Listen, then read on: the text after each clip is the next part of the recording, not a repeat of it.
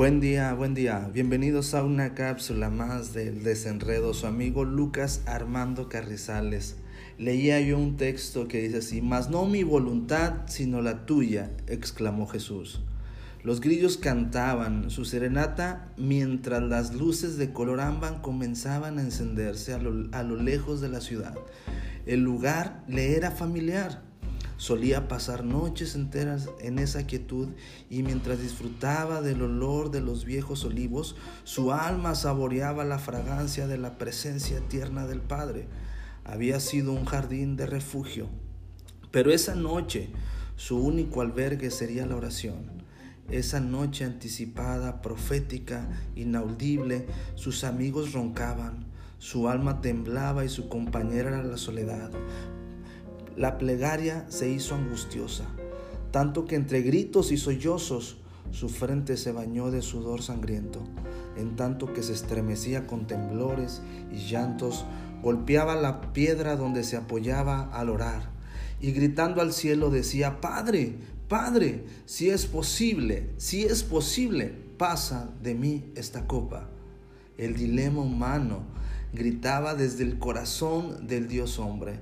La batalla de Moisés al volver a Egipto, el temor de Gedeón entre el reto del ángel, Jacob peleando con su Dios en Peniel, Elías echado abajo en el enebro deseando morir, o un Jonás que lloraba encerrado en un pez.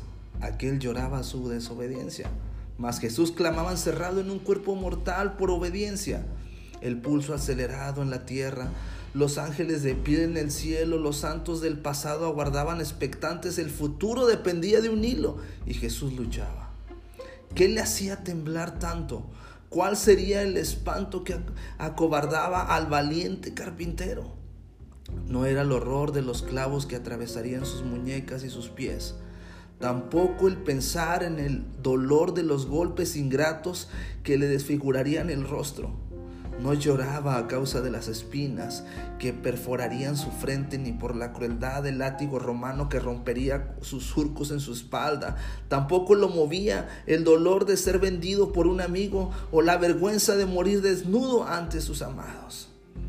Lo espantaba lo desconocido. Sí, la única cosa que el omnisciente no conocía, lo que el amado jamás había sufrido. El día siguiente, mientras buscara apoyarse en el dolor en sus pies atravesados y entre asfixias y calambres, cuando gritara, Padre, Padre, ¿por qué me has abandonado? Lo último que verían sus ojos eran las espaldas del juicio de Dios en vez del abrazo eterno del Padre. Su rechazo era la muerte misma. Un, toco, un, toque en el hombro interrumpió aquella pesadilla aquella tarde, noche.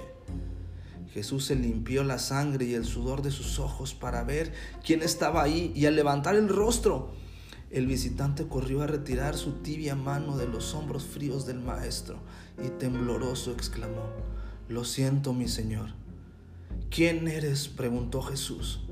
Me llamaste gracias, Señor, contestó con timidez el mensajero mientras inclinaba el rostro hasta el suelo. Te he servido tantas veces en el reino del Padre, pero entiendo que no me reconozcas. Ninguno de nosotros te miraría jamás a los ojos. ¿Cómo podríamos? Oh magnífica gloria y sublime excelencia, he sido enviado para ayudarte, pero ¿cómo he de sostener al que sostiene por su propio poder? ¿Qué te podría decir? Que ya eres la sabiduría misma, tus ejércitos están atentos y, en guardia ante el chasquido de tus dedos. Millones vendremos a sacarte de aquí. ¿Sabes, oh capitán valeroso, que jamás permitiríamos que nadie te hiciera daño? Pero nos diste órdenes de no intervenir. El ángel se acercó entonces al oído del Señor y con voz firme, pero respetuosamente le dijo, humildemente quiero recordarte Cordero Santo, que solo tú eres capaz de hacerlo. Si dices no, la humanidad no tendrá esperanzas. Ninguno de ellos volverá a casa. Su rostro se iluminó con gloria de repente.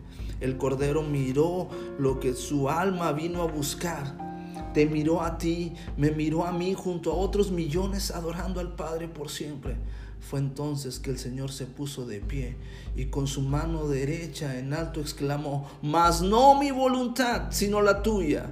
La voz corrió tan rápido como la luz e iluminó los cielos con alabanza hacia los infiernos, llenó de temor. Los ángeles aplaudieron, en el rostro del Padre se pintó una sonrisa y una lágrima rodó por su mejilla. Dios te bendiga, bendiciones.